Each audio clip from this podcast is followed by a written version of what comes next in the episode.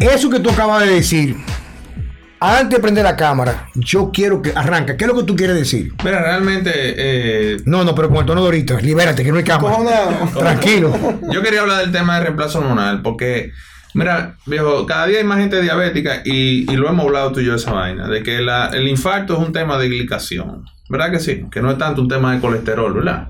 Entonces, cuando tú ves una mujer que hace andro, eh, andropausia, menopausia, tú sabías que los estrógenos tienen un rol en, en que tú te hagas o no te hagas diabético. Los estrógenos juegan. Por supuesto, porque lo- los receptores de Los estrógenos y insulina. la progesterona juegan un, un- un rol importantísimo en la calidad del receptor de la insulina. Por supuesto. Y si tú te pones a analizar a las mujeres después que dejan de producir estrógeno, ahí empiezan los defectos eh, O de- cuando- del metabolismo de la glucosa. No solamente Y- cuando dejan de producirlo, sino también cuando la, hay, existe una dominancia estrogénica. Quiere decir que pierde el balance. Que Sí, se el pierde el balance estrógeno-progesterona. Pero tú no oyes a nadie pro- promoviendo esa vaina.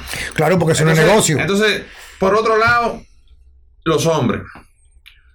Hubo un médico, y no, no hay que mencionar nombre, que, que yo vi la publicación que él dijo, no importa que le duele el cuerpo, no importa eh, no sé qué, no sé cuánto, viven más y punto. Era eh, defendiendo las jodidas estatinas, que eso es un desastre esa vaina, y acabando entonces el reemplazo hormonal con la testosterona. Y yo te digo a ti lo siguiente, si yo te saco 5 años más de vida, que no es verdad que te lo vas a sacar, pero vamos a poner que sí, que, es verdad lo que le dice y te sacó 5 años de vida, pero tú te vas a pasar esos 5 años de vida sin, sin que se te pare, depresivo, que parece una ceniza, con dolor de cuerpo todo el tiempo, cansado.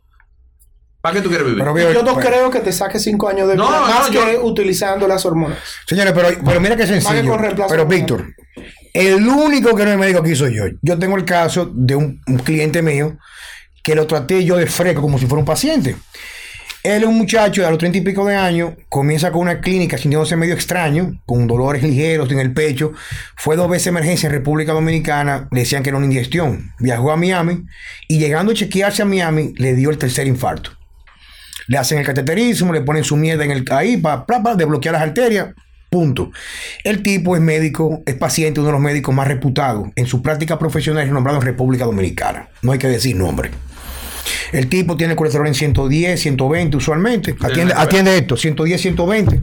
Se toma toda la pila de medicamentos para que no rechace el stent, toda la mierda. Después de 7 años, se hace un score de calcio con el médico y sale con un incremento de score de calcio a 90. Sí, sí, sí, sí. Entonces, él va regando el médico.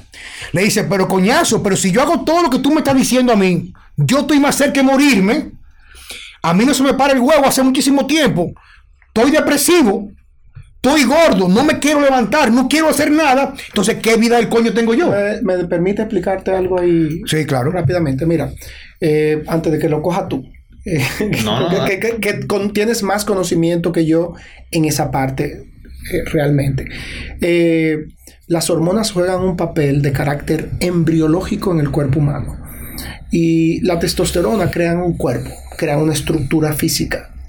Nosotros somos cuerpo por gran parte por la testosterona. Por interacción de esa hormona con el tejido muscular, etcétera. Músculo, hueso, tendón, Todo lo que está por ahí. cuerpo. Pero todo lo que se forma en nuestro cuerpo desde el punto de vista de estructura eh, necesita tener conexiones con dos cosas. Necesita tener conexiones con el corazón y necesita tener conexiones con el cerebro. Eh, por lo tanto, las hormonas que se encargan de crear esa conexión son los estrógenos y la progesterona. Los estrógenos para el corazón, el sistema vascular, y la progesterona con el sistema nervioso, cerebro. Pero explícate esas dos cositas. ¿Qué hace los estrógenos en ese caso? Entonces- Rápidamente, en pocas palabras, para no, poder entenderlo. No, no vamos a decir qué hace, porque el estrógeno. ¿O cuál es la responsabilidad? ¿Qué el es pa- el papel que juega? Regulación. Ok, regula. Es un papel regulador de que cuando tú creas masa muscular, tú te inyectas testosterona. Vamos a poner, vamos a poner un ejemplo eh, simple, cotidiano. Ayer me puse yo 100. Está bien, tú te inyectas testosterona y tú eres un tipo flaquito. Pero al inyectarte testosterona durante un ciclo, qué sé yo, Tratamiento. te crecieron los músculos, las piernas se te pusieron grandes. No te dice tanto. Óyeme. El único efecto secundario de la, de la testosterona es un campeonato. Eso, eso es todo viejo. Vamos a dejarnos de mierda. Vamos con una, una caja de Lipitor.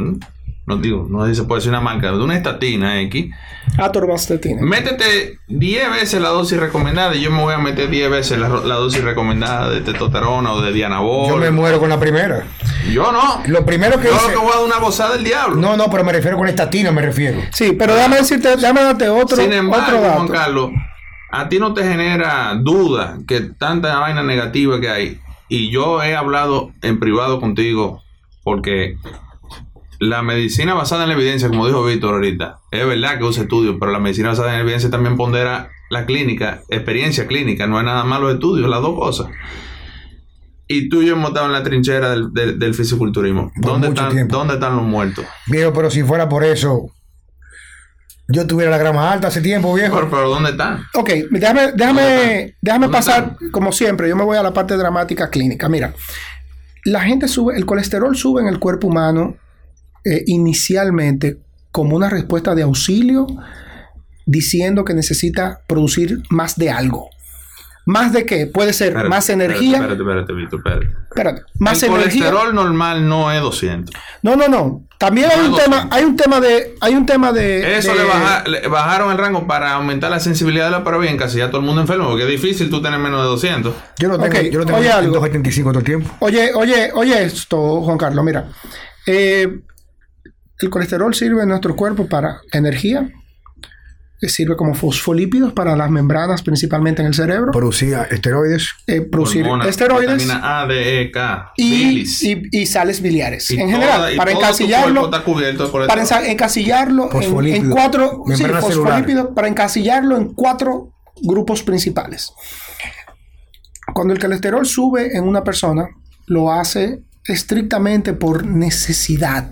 Hay una razón inherente a ese número. ¿Lo hace por Sea- necesidad o por estupidez? Sea también? porque- Sí, porque si yo te Ah, quito bueno. las grasas de la dieta y te harto de carbohidratos, estoy mandando insulina al hígado que activa la. HMG-CoA y adivina qué, también no comer grasa te sube la HMG-CoA. Pero, pero también, pero Cuando también. se puso de moda el fat free en los años 90, ¿no? 80 y pico 90, los infartos hicieron así también. Sí, pero también hay una cosa diferente. eh, también Incluye con ah, lo del colesterol. Sí, eh, también hay un, un factor importante que también es parte de esos cua- de ese cua- cuarto grande grupo, que es como el colesterol sirve como energía, la valencia energética de los carbohidratos es mucho mayor que la de las grasas, por lo tanto, cuando tú comes, Ambas. cuando tú comes carbohidratos, tu cuerpo no se ve en la necesidad De de utilizar el colesterol como energía y por lo tanto, ¿qué va a Es que el pasar? colesterol no es una fuente energética. Eh, eh, no debería ser, pero es parte de los, No, de los grupos de importancia de sus funciones. Triglicéridos, glucosa y aminoácidos. Entonces, para decirte, para, para terminarte la idea,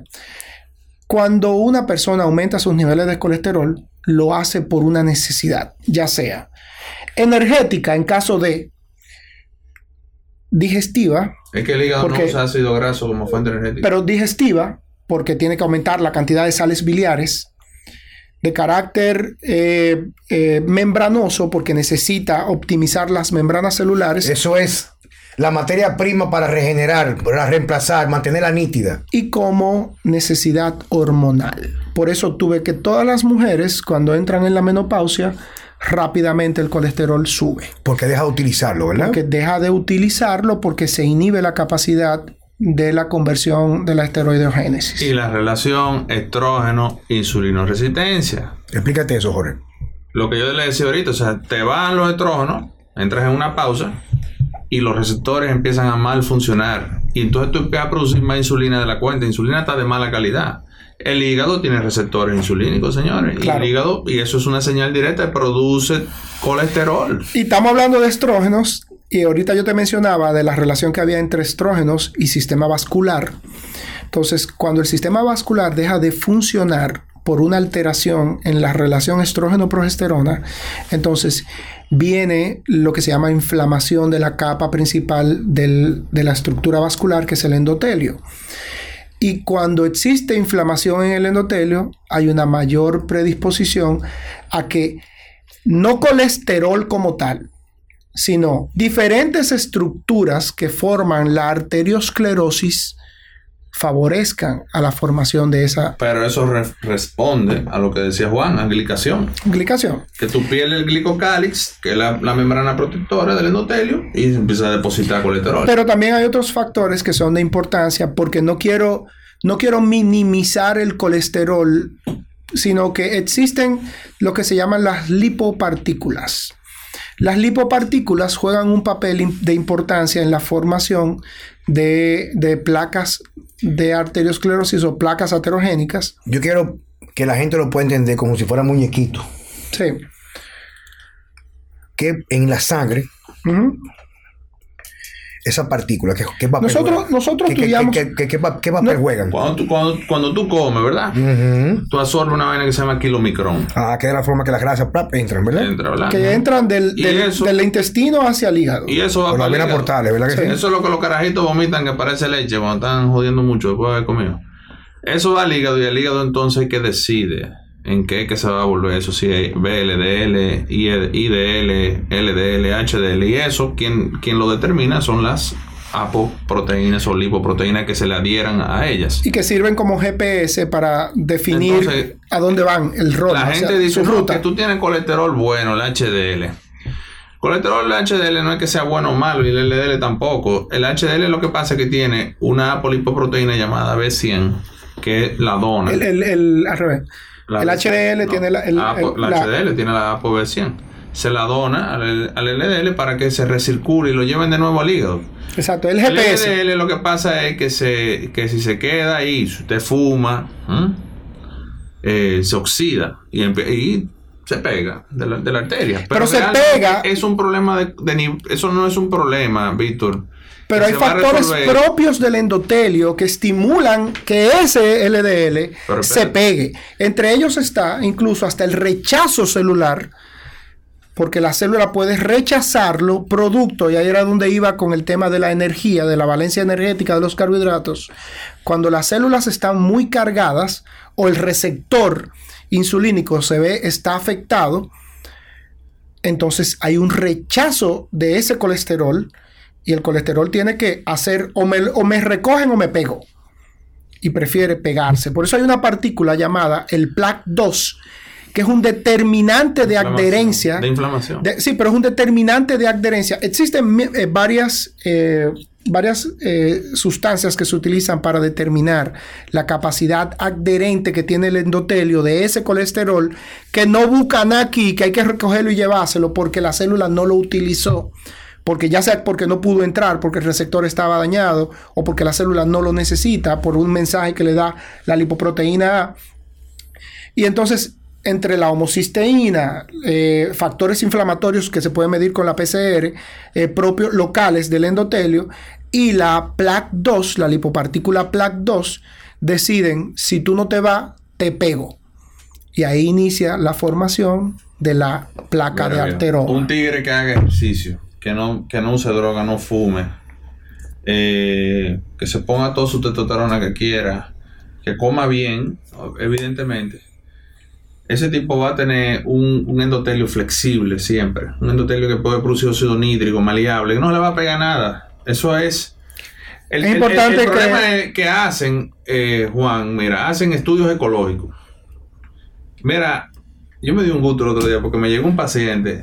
Digo, no, no me alegro de eso, pero me, me di el placer de demostrarle a él que esa, esa mierda de dieta vegetariana no es verdad que baja el maldito colesterol.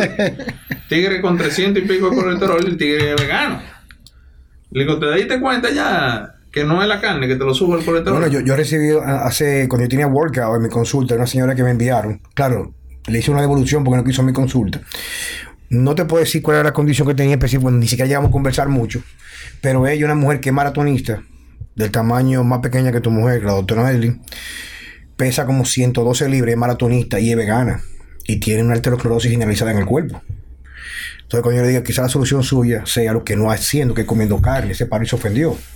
Entonces, como tú dices, o sea, son veganas, es maratonista en, su, en función Mira- de lo que supuestamente tiene que hacer, pero entonces tenía una arteriosclerosis generalizada en el cuerpo, o sea, tenía un Perdón, score de calcio Carlos, por encima de es 100. importante también resaltar que, y no queremos menospreciar también eh, la, la parte clínica convencional en esto, porque la genética tiene una importante influencia sobre eso. Pero, pero corresponde quizás a menos de un 3% de los casos. Sí, eh, lo que pasa es que ya se han ido asociando factores Pero, genéticos. pero hay algo que yo quiero decir. Yo, yo comparto el mil por ciento lo que de decir. Hay una predisposición genética, no todo el mundo la tiene, pero las hay. Eso no, no, se puede, no se puede negar. no puede menospreciar. Pero todos los conceptos que tú escuchas de nutrición, sobre eh, específicamente el tema colesterol y eso, la gran mayoría, el 90% de ellos vienen de estudios ecológicos. Y los estudios ecológicos son, eh, por ejemplo, yo agarro y digo, ok, eh, yo quiero ver la, cuánto se fuma en, en en el Gran Santo Domingo. Y yo cojo, busco los impuestos que se pagan, de ahí derivo la cantidad de cigarrillos que se consumen y digo, aquí se fuma tanto, pero tú no fumas. Yo nunca he fumado. Entonces ahí derivan unas conclusiones que no pueden, por lo tanto, establecer causa, no pueden, pero te la van a aplicar a ti también. El China Study, no sé si, si tú viste esa barbaridad y la basura de documental ese de, que, que yo me lo encontré hasta, de, verdad lo digo, hasta ofensivo. Porque todo el que, el que ha tenido un familiar diabético que le digan que se puede curar la diabetes dando azúcar blanca, se, se debe de ofender profundamente. A mí me supo, y me perdonan, a mierda, que me digan una barbaridad así. Pero ese China Study fue un estudio ecológico. Pero son dos grandes estadistas, los dos que lo hicieron son dos expertos, y yo siempre lo he dicho. Yo no digo que yo soy eh, que soy estadista ni nada de esa cosa, y me pueden engañar, pero no tan fácil, porque por Dios, por sentido común, yo no puedo decir que porque en China se coma poca carne, eh, es la razón por la cual esos tigres no le, no le da tanto infarto. Hay miles de factores que pueden ser protectores, que no tuviera esos tigres que caminan 40 kilómetros diarios, para poner un ejemplo. Mira, eh, algo que, que, eh, volviendo a lo que había dicho anteriormente, no solamente debe resaltarse la parte genética, algo que tiene más influencia sobre la parte genética, que Jorge lo acaba de decir de una forma que lo entiende to- todo el mundo, yo siempre lo digo de una forma que nada más yo lo entiendo, y es la epigenética. Defínelo. Epigenética son todos esos factores que rodean nue- y que influencian nuestros genes como ellos se expresan. Y está ampliamente demostrado que la epigenética es heredable. ¿Qué relación porcentual hay entre la genética y el ambiente? Mira, yo te puedo decir algo. Ya nosotros sabemos, y muy pronto vamos a ver un número más alto, pero ya sabemos que el 98% de nuestros genes son modificables. ¿Tú quieres decir los genes que usamos? Sí, de, lo- de nuestros genes. Bueno, nosotros tenemos aproximadamente unos 21 mil genes codificantes. Quiere decir que, que hacen algo. Después hay un resto, eh, un viaje de genes. Ah, el 99% del ADN. de- no- del ADN no sirve para nada. Pero de esos 21 mil genes que codifican algo, que crean funciones en ti, que crean tus hormonas, que crean tus enzimas, que crean to- to- toda tu estructura funcional, nosotros sabemos que el 98% es modificable, que se puede modificar producto de factores ambientales, incluso heredables, que tú heredas esas, esos factores que pueden influenciar a que esos genes se modifiquen. Quiere decir que no solamente heredaste la cadena similar de la mitad de los genes de tu papá, de las células de tu padre, sino que tú también heredas la influencia que tu papá, tu esa- abuelo, esa vaina empieza desde la le- barriga, desde que tú estás. de- le, le dieron a esos genes. O sea, Quiere decir en, que... en pocas palabras, que un niño puede ser no solamente lo que hereda, Sino sino lo la interacción de su mamá, por ejemplo, mientras está en el vientre. Por supuesto, mientras está en el la- vientre La, la interacción ambiental modifica, evidentemente. o antes. O antes incluso. Pero mira, eso que tú acabas de decir es sumamente válido. y Te voy a poner un ejemplo. El caso de mi papá y su hermano. Mi papá tiene, cumplió 71 y lamentablemente por esta mierda del COVID se la pasó solo. 71 años tiene ese señor. Debe, yo lo debo de tener reemplazando hace más de 15. No fuma, no bebe, hace ejercicio todos los días. Él viene, porque yo no rechazo la medicina tradicional, ¿eh? Nosotros le hicimos su score de calcio Sí, por todo su supuesto. chequeo, todo, porque tampoco hay que hablar. Nítido. El hermano de él, más joven que él, ese sí bebe, ese no ha hecho, ese no ha dado una trompada nunca, ni de karate, nada, no, no, nada, ni que se parezca a ejercicio. Pero que no lo vea el post. Él lo puede ver porque yo no estoy hablando mentira, lo puede ver. ¿Quién es diabético y quién tiene el corazón tapado? Él. Mi papá no. Son dos hermanos. Mismo papá, misma mamá. Heredaron la- los, misma- los mismos genes. Mi abuelo se murió a los 73 de, de, una, de un edema agudo de pulmón. Y abuela falleció evidentemente más adelante, pero, Pero- por diabetes. Complicaciones asociadas a la diabetes. ¿Por qué razón mi papá no tiene ni remotamente parecido? Claro, porque removió todo lo que son factores La que activan las papá genéticas. Está diabética, el hermano de mi papá está diabético, ya tiene un, un, un puesto. Jorge, ¿qué es el hígado graso? Eh, Yo he recibido en estos días muchas personas que dicen, me estoy fuñido porque tengo hígado graso. Me- el médico me dijo a mí que deje la carne, deje lo, lo que es la grasa y que haga una, una dieta al- eh, alta en fibra, alta en qué sé yo cuánto. ¿Qué es hígado graso, Jorge? Bueno, A- a a, nosotros ayer recibimos una paciente que estaba más o menos con un tema similar y que su médico, su nutriólogo le dijo que dejara la carne. sí. Porque A ver qué carajo tiene que ver la carne. con- Pero explícame qué es el hígado graso. O sea, el hígado graso es un, es un dato eh, histológico de daño o muerte celular. Eh, el, el hígado, como ahorita estábamos hablando, empaqueta, eh, recibe ese kilomicrón, lo empaqueta, lo convierte en lo que él con- considere de, colesterol. eh, y cuando se muere, una célula, un hepatocito, por cual razón, ya sea un tóxico como el alcohol, eh, medicamento, lo que sea, hasta el mismo ejercicio en un grado menor, eh, mueren una que otra célula y vierten su contenido graso. Y eso, evidentemente, tiene distintos grados de severidad dependiendo del, del tamaño de la muerte. y hay gente que mata muchas células y el hígado tiene una capacidad importante. Pero no es. La gente, no es que, que, que yo, yo tengo mucha grasa, porque como mucha grasa se me empaquetó. No- El hígado es un sumamente dato de- de regenera- daño celular. regenerable, para que sepas. El tejido hepático es altamente regenerable. Y en algún lado tiene que irse todo. Hasta un virus te puede dar hígado graso. Eh, Una exacto. hepatitis, por ejemplo. Eh, una hepatitis. Pero no tiene nada que ver con la carne, por Porque Dios. hay mucha muerte celular y hay mucha regeneración celular también. Pero lamentable, los detritos, que son el, el- el- el residuo de esa muerte celular, no encuentra para dónde coger. Razón número uno en tu práctica clínica para ver personas con hígado graso. Eh, el alcohol. Segunda, Mm. Medicamento, anticonceptivo. Eh, Víctor Matos. Pullarse. Reemplazo hormonal. Ok. Fisiológico o suprafisiológico. Yo, yo en mi práctica no hago reemplazo hormonal suprafisiológico, solamente me enfoco en el reemplazo fisiológico. Cuando hay una persona que hay que hacer suprafisiológico, inmediatamente hago, doctor Jorge García, ese es un paciente para usted. La ventaja en tener niveles hormonales, especialmente hormonas sexuales masculinas, etcétera. Yo creo En- que eso no hay que describirlo. No, pero yo quiero que tu opinión. calidad de vida. No, no, yo creo que eso no hay que describirlo. Veme bien. Juan Carlos, Juan Carlos, no, no, no, no. Mira, no lo tengo- lleves al aspecto Yo tengo un rango. Yo, físico. ¿Por qué no? No, no, no lo lleves al aspecto físico. Juan Carlos, por Dios. Sentirse bien. viejo, Lograr, lograr yo objetivos. Tiene soy, yo soy, yo soy un, rat- un ratón de No, no, laboratorio, no, o no se puede sea. asquerosear el, eh, No, no, no, no, pero no se no. vea bien con No, no, no, pero a veces, pero a veces verse bien no tiene mucho que ver con tu estado anímico. Porque un tipo que tenga su testosterona bien Mira, puede estar de dar- pero se ve mejor que un tipo que de da- baja. tú acabas de dar un dato importantísimo y es estado anímico. Y cuando eh, introduces ese tema de estado anímico, yo me voy a estado, a situación psicosocial. Tú sabes que, que- tú sabes que eso que tú me retrato con lo que tú dijiste.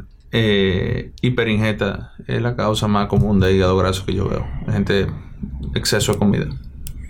Eh, exceso de comida que no sabe que no puede metabolizar de, basura. forma adecuada, de basura, por decirlo así.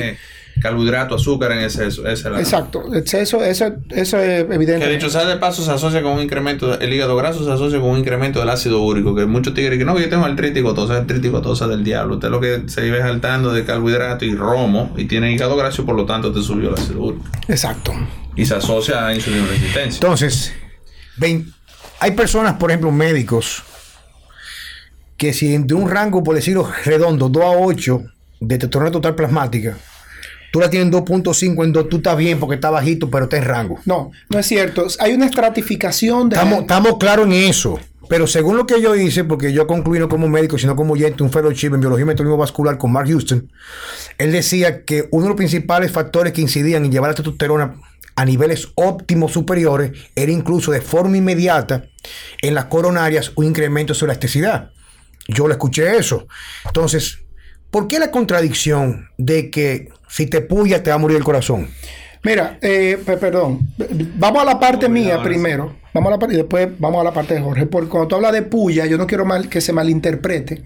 Testosterona. Eh, es el reemplazo hormonal. Primero, las hormonas se estratifican basadas en la edad. No es cierto que determinar que hay un rango de hormonas para una persona puede servirme para a mí. Cuando tus hormonas están óptimas, cuando tú te sientes bien y cuando ese bienestar se convierte también en una proyección de salud futura cuando tú corriges problemas fisiológicos. Nosotros hemos corregido problemas eh, eh, patológicos, personas que te llegan con una hipertensión. ¿Por qué tienen una hipertensión? Simple y llanamente porque un estado de deprivación hormonal predispone, por X o por Y, no vamos a hablar que si es por los estrógenos elevados o si es por eh, eh, disminución de la elasticidad vascular o por inhibición de los precursores de óxido nítrico, no importa pero con corregirle las hormonas, con optimizar los niveles hor- hormonales y sentirse bien, tú logras optimizar también funciones de carácter fisiológico, como son presión arterial, sueño. Eso es muy importante porque la producción de neurotransmisores que ciclan el sueño se optimizan también. Y una de las principales razones por la que yo hago terapia hormonal, de reemplazo hormonal, es para prevenir enfermedades y en algunas ocasiones Tratarlas. O Jorge tiene objetivos diferentes, trata enfermedades, previene enfermedades, pero también tiene eh, el, el- el reemplazo hormonal como, como una alternativa de lograr objetivos de carácter físico, por ejemplo, Pero, bajar de pero- pero peso. pasa, pasa algo, te lo digo como paciente, pero yo no soy médico. También tenemos que definir, por ejemplo, algo que pasa mucho en la actualidad, que los parámetros que se consideran normales no son los óptimos. Por eso te estoy diciendo, eso- no hay un ¿Ya rango que me defina a mí como eh, tú estás dentro de lo normal. ¿Pero qué edad tú tienes? Yo estoy normal cuando 50. Entonces, vamos a matar eso de una vez. Tú encajas en la norma de un tipo de 50. Yo no ca- encajo con nadie. Yo creo que no, ¿verdad? no, Un tigre de 50 anda de, anda de granado por ahí, con teta, diabético, hipertenso, con, con un- una, una vaina así de medicamentos, bebe romo 4, 5, 6 veces a la semana, fuma. Be- y bebe romo básicamente porque No es vinito, tiene no es Porque tiene un trastorno depresivo mayor en su en la mayoría de los casos. La persona Y que lo viene que que nadie bebe- menciona, usan droga.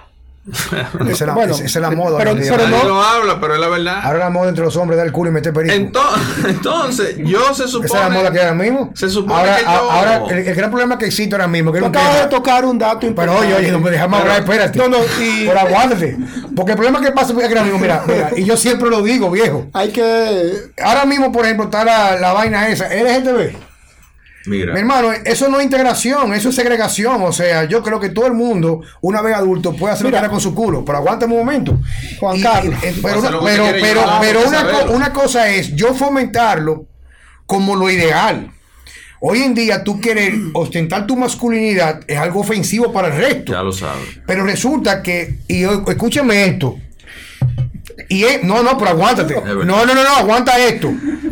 Y los que no entiendan esto, solamente tienen un poquito para atrás, 20, 30 años. Todo lo que está pasando en la actualidad, todo, desde los dosis que nos hemos vuelto, no hemos vuelto, perdón, de los pocos críticos y observadores, responde al ambiente, la epigenética y que nos están castrando a través de la alimentación Sí, y la mira, contaminación. hay un- Y entonces nosotros somos una parte estructura, una parte conciencia. te falta un término ahí que me gustaría introducir porque sé que lo dominas bastante, que es adaptación. Pero por Dios, viejo. Pero Entonces, cuando comenzamos la cuarentena, hace- Víctor, cuando comenzamos la 100 años- cuarentena, viejo, yo me quería volver loco en la casa y ya estamos acostumbrados. Carlos. Somos animales de costumbre, viejo. Hace 100 años, Es verdad. Pero ven acá, viejo. eh, hace 100 años nuestra genética era mucho Ah, más mira, hay gente que me dice que hasta, le, ha gustado.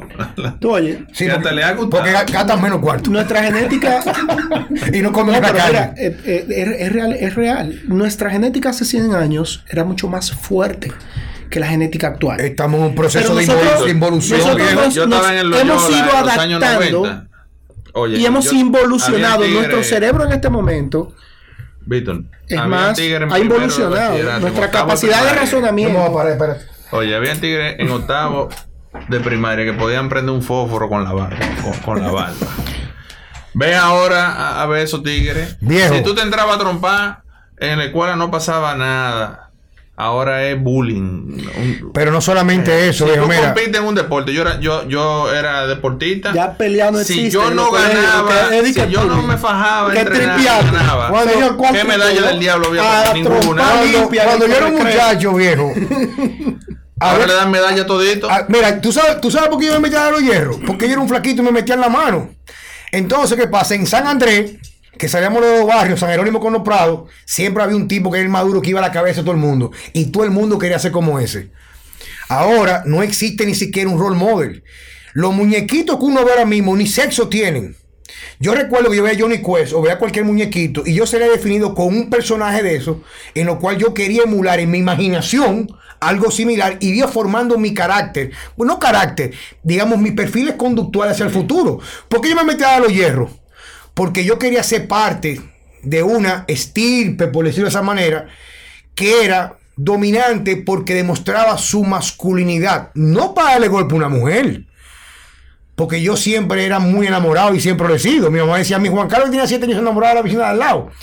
Ahora los carajitos, como tú sabes lo que dijo mi abuela una vez, escucha esto, oiga. dice mi abuela, oye, oye, oye esto. Mi abuela que murió en paz de cáncer hace más de 10 años, dice, están hablando de la sexualidad entre las hijas, ya muere de 60 años y pico. Y dice, el problema que pasa, oye la, la sabiduría de las mujeres viejas. Los muchachitos en el, en, el, en el campo tienen el huevito mal algo, pues como no usan pamper, van corriendo y se lo van jalando.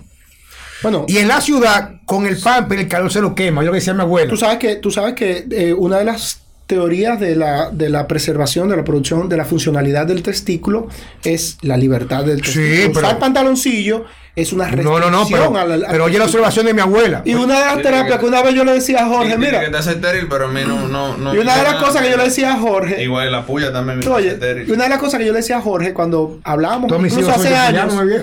Yo- Tú, oye, yo- hablábamos- yo le había puesto de K1 de K2. ¿ah? No, pero ¿te acuerdas que una vez hablábamos, hace años, hablábamos de, de las alternativas que había para hacer funcional, no funcionar, funcional nuestra, eh, nuestro estímulo gonadal? Y yo le decía a Jorge, coge Hielo. un balde de hielo y siéntate y póntelo en los testículos y tú vas a ver cómo el testículo reposa e inicia, se resetea. Pero en, en lo que tú dices de adaptación, Juan, a mí me gustaría terminar ese concepto rápido porque mira, nosotros estamos viviendo una etapa Yo me de adapté, la vida. yo me adapté cuando era muchacho. no, pero nosotros estamos viviendo una etapa del no pierda la idea, no pierda la idea. donde, Que lo va a hacer interesante. donde toda esta química Lo va a hacer interesante. Aguanta un segundo. ahora sé hombre malo. Yo cuando llegué a los 14 Vaya, años, cuando llegué a los 14 años viendo una película, descubrí la paja, la masturbación. Viejo, era una vaina impresionante. Ahora yo recibo, inclusive mi sobrino, con 19 años, tiene la testosterona más, más bajita que mi, mi hija de 5 meses nacida, viejo. Y ahí voy a lo mismo, Juan Carlos. Adaptación. El- la sociedad norteamericana, La dieta, todo. la sociedad norteamericana Y y fórmula de ido- a los niños. la ha ido introduciendo a sus, a sus niños y a sus jóvenes. Y tú ves esos, nivel, esos Ay. niveles de, de obesidad en niños de entre 14 y 18 años y, y hasta más, ya 20, 22 años. Unos niveles de obesidad impresionantes. Pero no solamente vayas a la obesidad. Tú ves cuerpos estrogénicos puramente. ¿Por qué? Porque todo este tema de comida rápida ha, cre- ha ido creando ¿Tú adaptación. ¿Sabes lo que pasa? Que la gente no le tiene miedo a lo que es acumulativo. Si el Malboro te matara, yo te digo, uno de esos 20 puede que te mate. eh, nadie fumara. Pero como la vaina es a largo plazo, Tú no apuestas que a ti no te va a tocar. Igual pasa con la comida.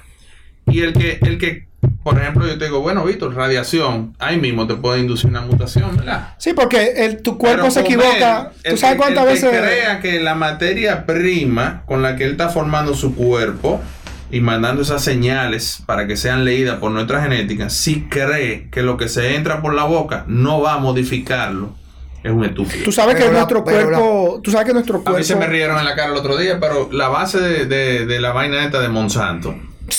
¿eh? Oye, tú sabes que nuestro ¿Sabes? cuerpo, Juan Carlos. Óyeme, en una, oye, Víctor, esta vaina, en una plantación de maíz que está a X no sé qué distancia de un lago, Los peces- cuando peces los fucking peces, los, los peces tenían mutaciones genéticas, y los dos hermafroditas, Y lo- los hermafroditas, y los, y los pe- cocodrilos también.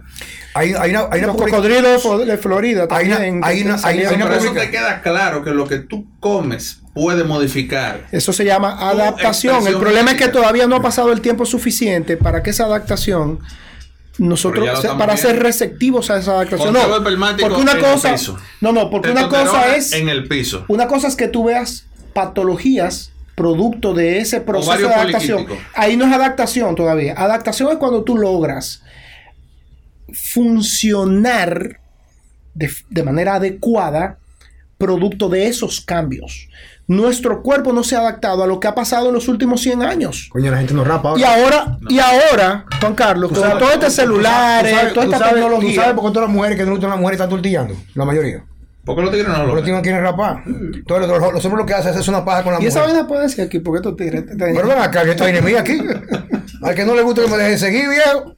Ok, está Oye, bien, pero yo soy psicólogo, yo me acabo de graduar, viejo. Te hago una Yo pregunta. sé. ¿Tú sabes, tú sabes el problema que pasa lo mismo con la sociedad?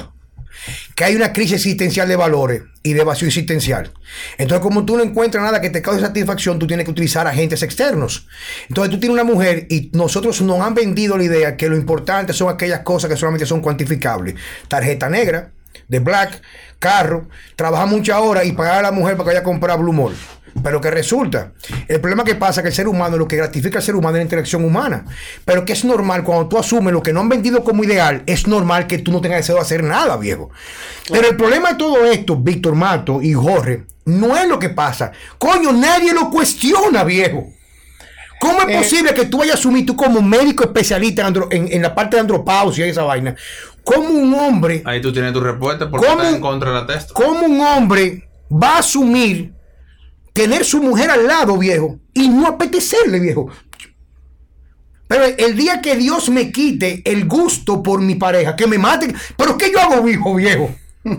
Pero ¿qué yo hago vivo? Todo eso es parte del proceso de adaptación. Coño, pero qué maldita adaptación estamos teniendo, Pero- hay, hay algo- eh, es perdón, porque una que cosa, dice, la adaptación lo que volu- dice, no es voluntaria. hay un movimiento- No, no, oye, la hay adaptación un- no hay es un- voluntaria. espérate, Eso es una hay un- adaptación involuntaria. ¿Por qué involuntaria? Porque a ti nadie, a, eh, a ti te están Sí. metiendo las cosas por, mira, por los ah, ojos. oye, oye, Toditos nosotros andamos Hay con celulares oye, hay y esa vaina. es altamente mutagénica. Usted tiene, Perdón, usted, tiene- Jorge, usted es el responsable si usted quiere andar con esa mierda o no. déjame decirte esto que, que te lo tenía. Pero hay algo que yo quiero decir que, que nos están imponiendo, que es un movimiento social disfrazado de tolerancia.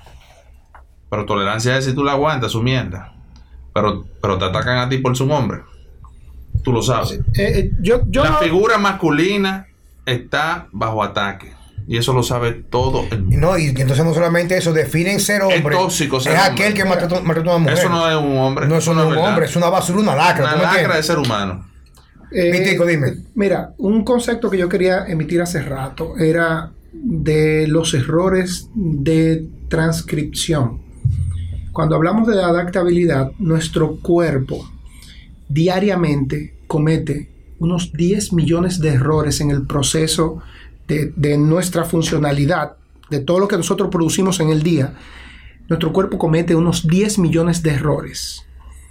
¿Qué quiere decir esos errores? Errores en el proceso de transcripción, que es producir algo.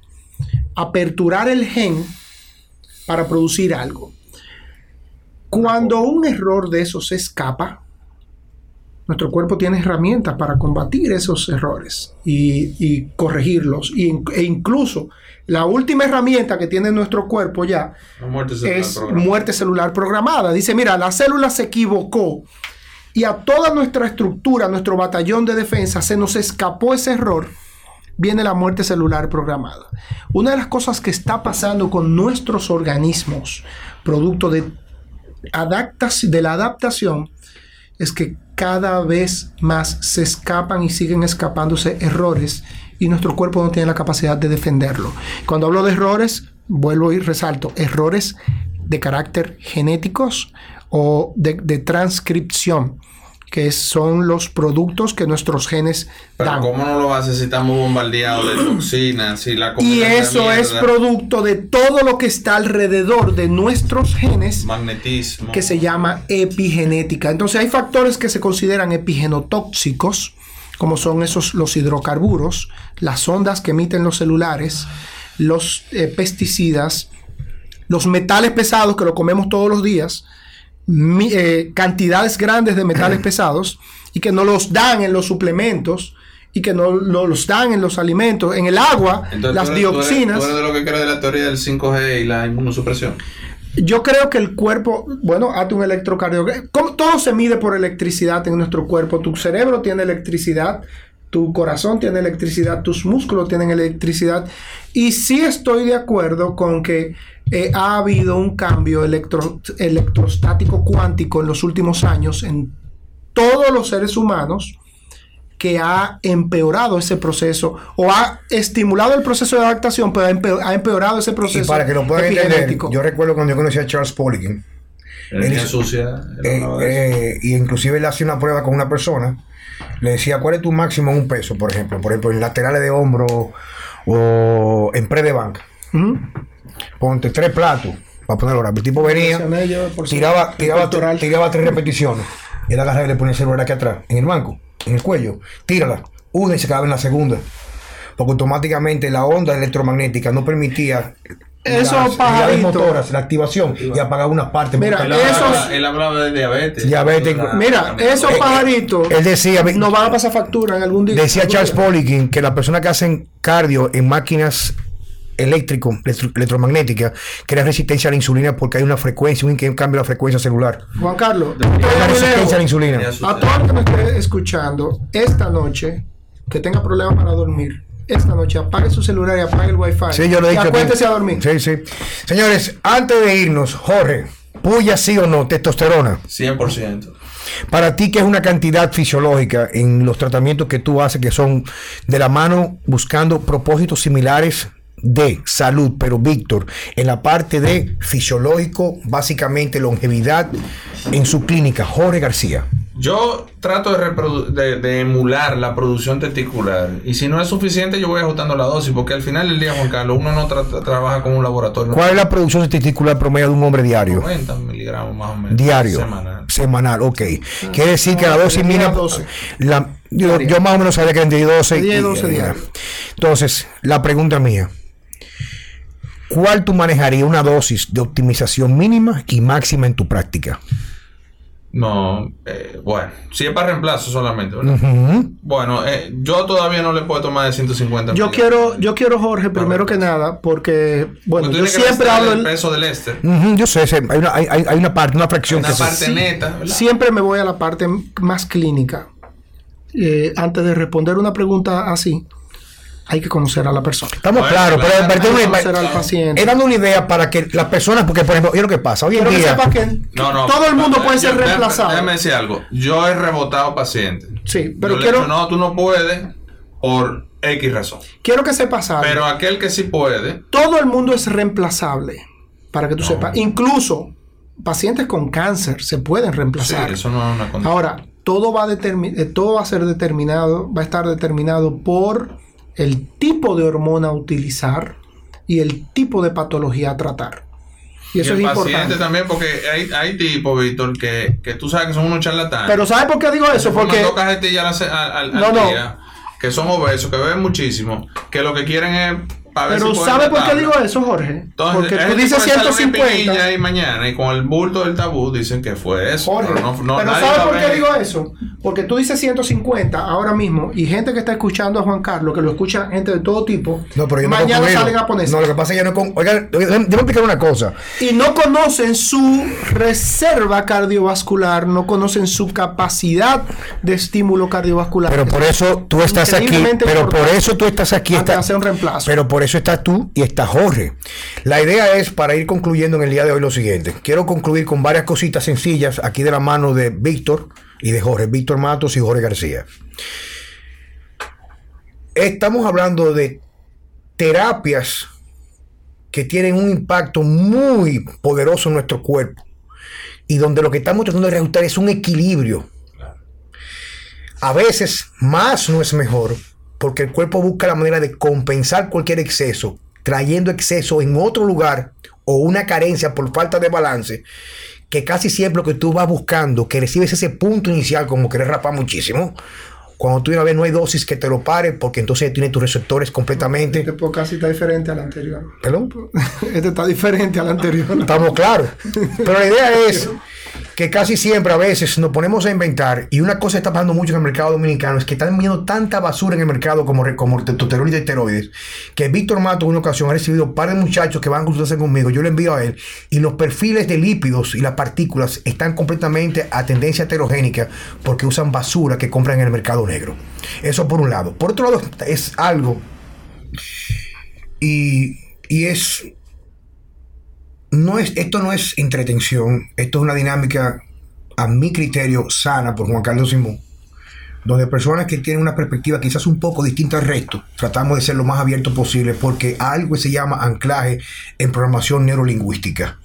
Si yo voy muy suave, no te quede el mensaje. Yo soy partidario de respetar el discernimiento y la vida de cada quien una vez llega a la adultez. Ahora yo cuestiono mucho lo que se está tratando de implantar hoy en día como la norma que no lo es. Yo no voy a estar para siempre, yo voy a morir como todos ustedes, como cada uno, que una vez tú naces, la única condición que tienes seguro es partir algún momento. Pero me queda con mucha preocupación mi descendencia, mis hijos, mis hijas, el mundo que vamos a vivir. Reitero y siempre lo digo, yo sé porque inclusive María me llama mucho la atención en ese sentido, porque yo uso palabras un poco muy obscenas y utilizo el término que a veces pueden ser ofensivos. Por ejemplo, en estos días alguien me preguntó a mí que cuál es la diferencia entre la margarina y la mantequilla. Digo, bueno, tú entras a un lugar, tú entras a un lugar y ves dos mujeres preciosas, tú le metes bajo la pierna y la que tiene un huevo es la margarina porque no es una mujer. No, no, porque el que no sabe, el que no sabe, cree que la margarina es mantequilla. Te lo venden como mantequilla, pero hace daño. No, más saludable. Te la, te, te la venden como más, saludable. más saludable. Entonces, el, el mensaje es que cuando yo digo eso, quizás una persona que tiene una tendencia, digamos, respetando su discernimiento, que a lo mejor no es X, sino que por ejemplo es transvesti o es homosexual. No, no. Yo respeto lo que cada quien vaya a hacer, pero es bueno poner las cosas por su nombre. O sea, no es que uno es mejor que otro, ni yo tengo más derecho que el otro. Pero yo no comparto el hecho de que, por ejemplo, un grupo de personas, a través de una manipulación superior, que no tienen ni siquiera la capacidad de criticar por qué no están imponiendo ciertas cosas, nosotros hoy en día lo estemos aceptando como algo normal. Y así como, por ejemplo, la alimentación hay que cuestionarla, la práctica médica hay que cuestionarla, cuestionar los discernimientos políticos, dónde pagamos nuestros impuestos, incluso lo que hacemos con nuestra vida, porque un día vamos a morir, debemos de comenzar a cuestionar en función a resultados. En mi familia, como en toda la familia, tengo gente que yo quiero y amo mucho y tienen una orientación sexual que les pertenece y que no va de la mano con lo que yo tengo, pero no lo hace ni mejor ni peor que yo. Pero tenemos que cuestionar por qué yo voy a Miami, por ejemplo, y a veces un restaurante que yo voy mucho en el aeropuerto, en el TJ Friday, hay un carajito que me atiende y yo sé si carajito es mujer. Porque prácticamente esas mutaciones que estamos experimentando hoy en día, donde los, la, la, la morfología cada vez más a la pérdida de una identidad clara por un perfil específico físico en función a un perfil hormonal. Quiere decir que un niño que nace, que tenga un entorno no apropiado en función a lo que es correcto, sino lo que te quieren vender, va a desarrollarse según una identidad real y eso trae completamente criterios y discernimientos confundidos, donde un niño en realidad no logra identificar de una forma responsable, sino a través de una manipulación ambiental. Entonces, señores, muchas gracias y de verdad nos quedamos bastante cortos, pero espero que en un futuro el doctor Víctor Matos un gran amigo y una persona que me honra mucho con permitirme, igual que Jorge García, formar parte de Santo Domingo Wellness Center. Si usted quiere, bajo algún, algún eh, inquietud que usted tenga, tener una opinión, igual como Juan Carlos Simón, que soy pro testosterona, pro longevidad con calidad y no longevidad sin ella, le recomiendo recurrir a una consulta Igual pueden ir a nuestro centro, Santo Domingo Wellness Center, en la avenida Abraham Lincoln, exactamente para no complicarlo mucho, al lado del Grupo Punta Cana, y Grupo Punta Cana está al lado de eh, Indotel. Señores, muchas gracias, hasta la próxima.